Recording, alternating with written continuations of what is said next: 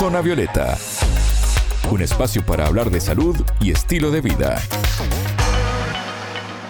Bienvenidos a Zona Violeta, el programa de Sputnik. Es un gusto recibirlos. Alejandra Patrone los saluda desde Montevideo. Recibimos a Anabela Aparicio. Anabela, ¿cómo estás? Bienvenida. Bien, Ale, muchas gracias. Investigadores descubrieron ciudades precolombinas ocultas en la Amazonía boliviana. Hoy hablaremos con una de las científicas que participó del estudio. Zona Violeta, los rostros de la noticia.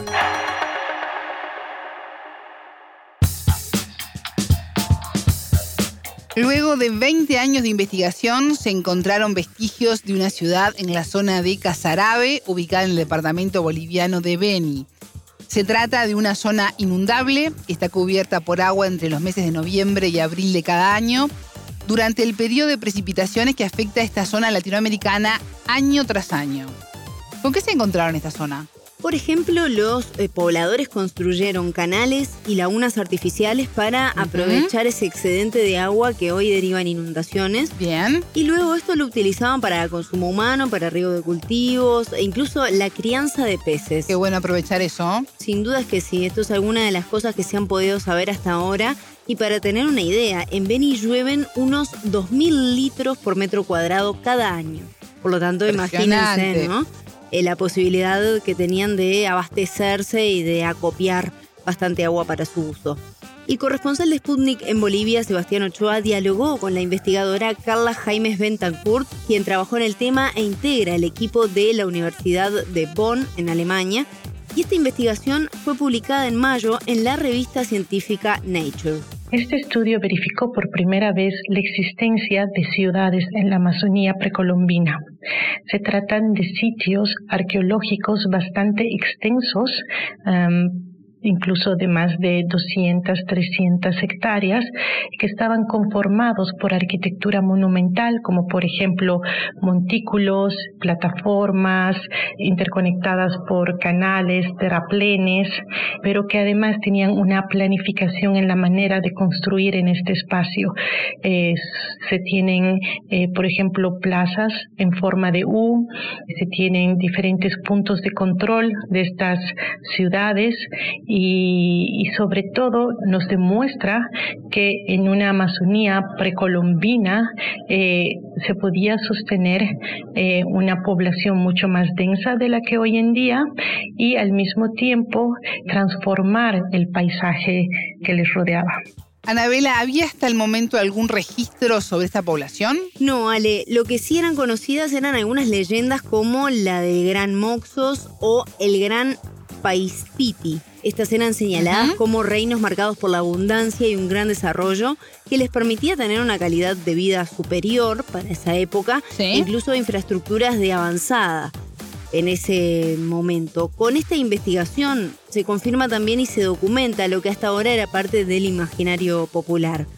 Descubrir estas estructuras y tratar de conocer los mecanismos que utilizaron para realizar una serie de obras de gran tecnología para esa época marcan ahora también un antes y un después en la historia amazónica y es por eso también la relevancia que tiene este hallazgo que permite seguir respondiendo incógnitas sobre el pasado de este territorio.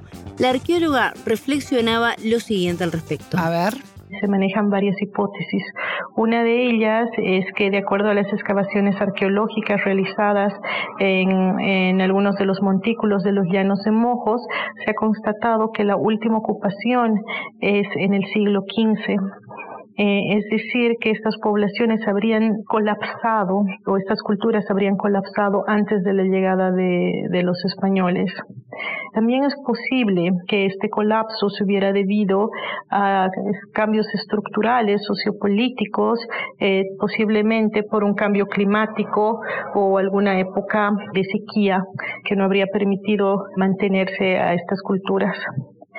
Em, también algo que es muy importante considerar es que a pesar de que los primeros españoles entraron a la Amazonía a mediados del siglo XVI o principios del siglo XVII, em, las enfermedades ya habían llegado por río y todas estas epidemias habían causado la mortalidad eh, bastante rápida de cientos de personas.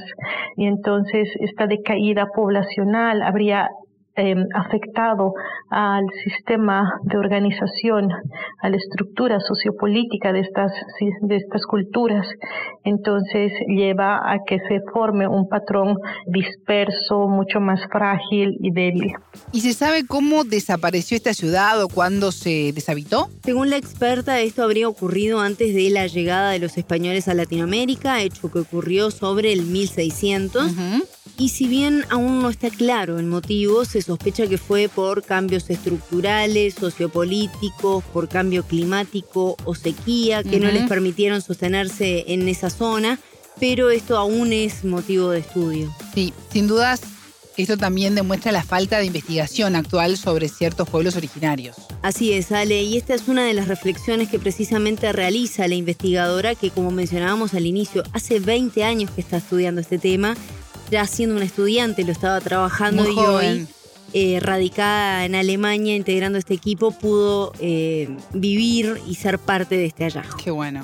Nosotros pensamos que posiblemente no hay relatos sobre estas civilizaciones o estos pueblos en las culturas indígenas actuales, pero tampoco lo sabemos porque la arqueología en principio de la Amazonía está mm, en las décadas pasadas era bastante ajena a los pueblos indígenas actuales y es realmente en los últimos 20 años, 10 años que se están tratando de hacer arqueologías mucho más participativas, conjuntas con los pueblos indígenas, donde también nosotros aprendemos mucho sobre sus percepciones del pasado y podemos entender mejor los mitos y las historias que ellos tienen en sus propias lenguas.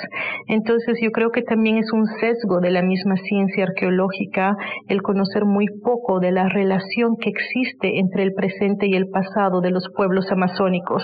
Por ejemplo, el alto grado de relacionamiento que tienen los pueblos amazónicos actuales con su medio ambiente, eso es algo que es un legado indudablemente también de una larga historia del pasado, cómo ellos interactúan eh, con su medio ambiente, eh, no es algo que, que se ha aprendido de un día al otro.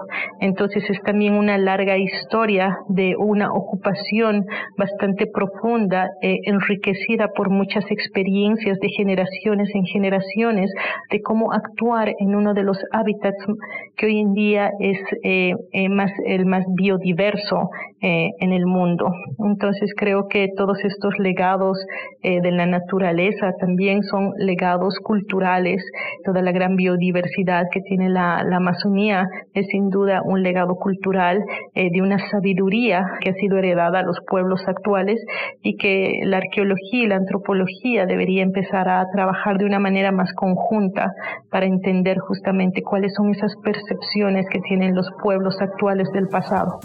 Anabela, ¿qué técnicas utilizaron para lograr este hallazgo? El dispositivo LIDAR, que significa detección y alcance de luz por sus siglas en inglés, permitió a través del uso de un láser estudiar este terreno. Jaime Bentancourt explicó cómo funciona este sistema.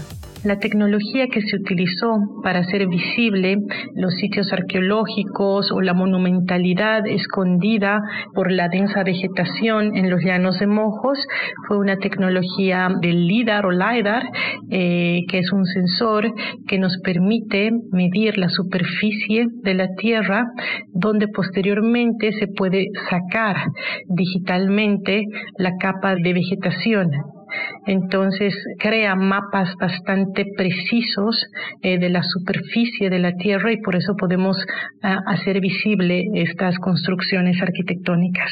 Este sensor LIDAR eh, o LIDAR fue aplicado en un helicóptero y cubrimos 200 kilómetros para poder hacer las mediciones precisas y de ahí salieron los resultados que fueron publicados. Escuchábamos a la doctora en arqueología Carla Jaimes Bentancourt, con quien hablamos sobre el descubrimiento de ciudades precolombinas de la Amazonía boliviana. Interesante, muchas gracias, Anabela. Hasta la próxima. Pueden volver a escuchar este programa por mundo.spundinews.com. Zona Violeta, desde Montevideo,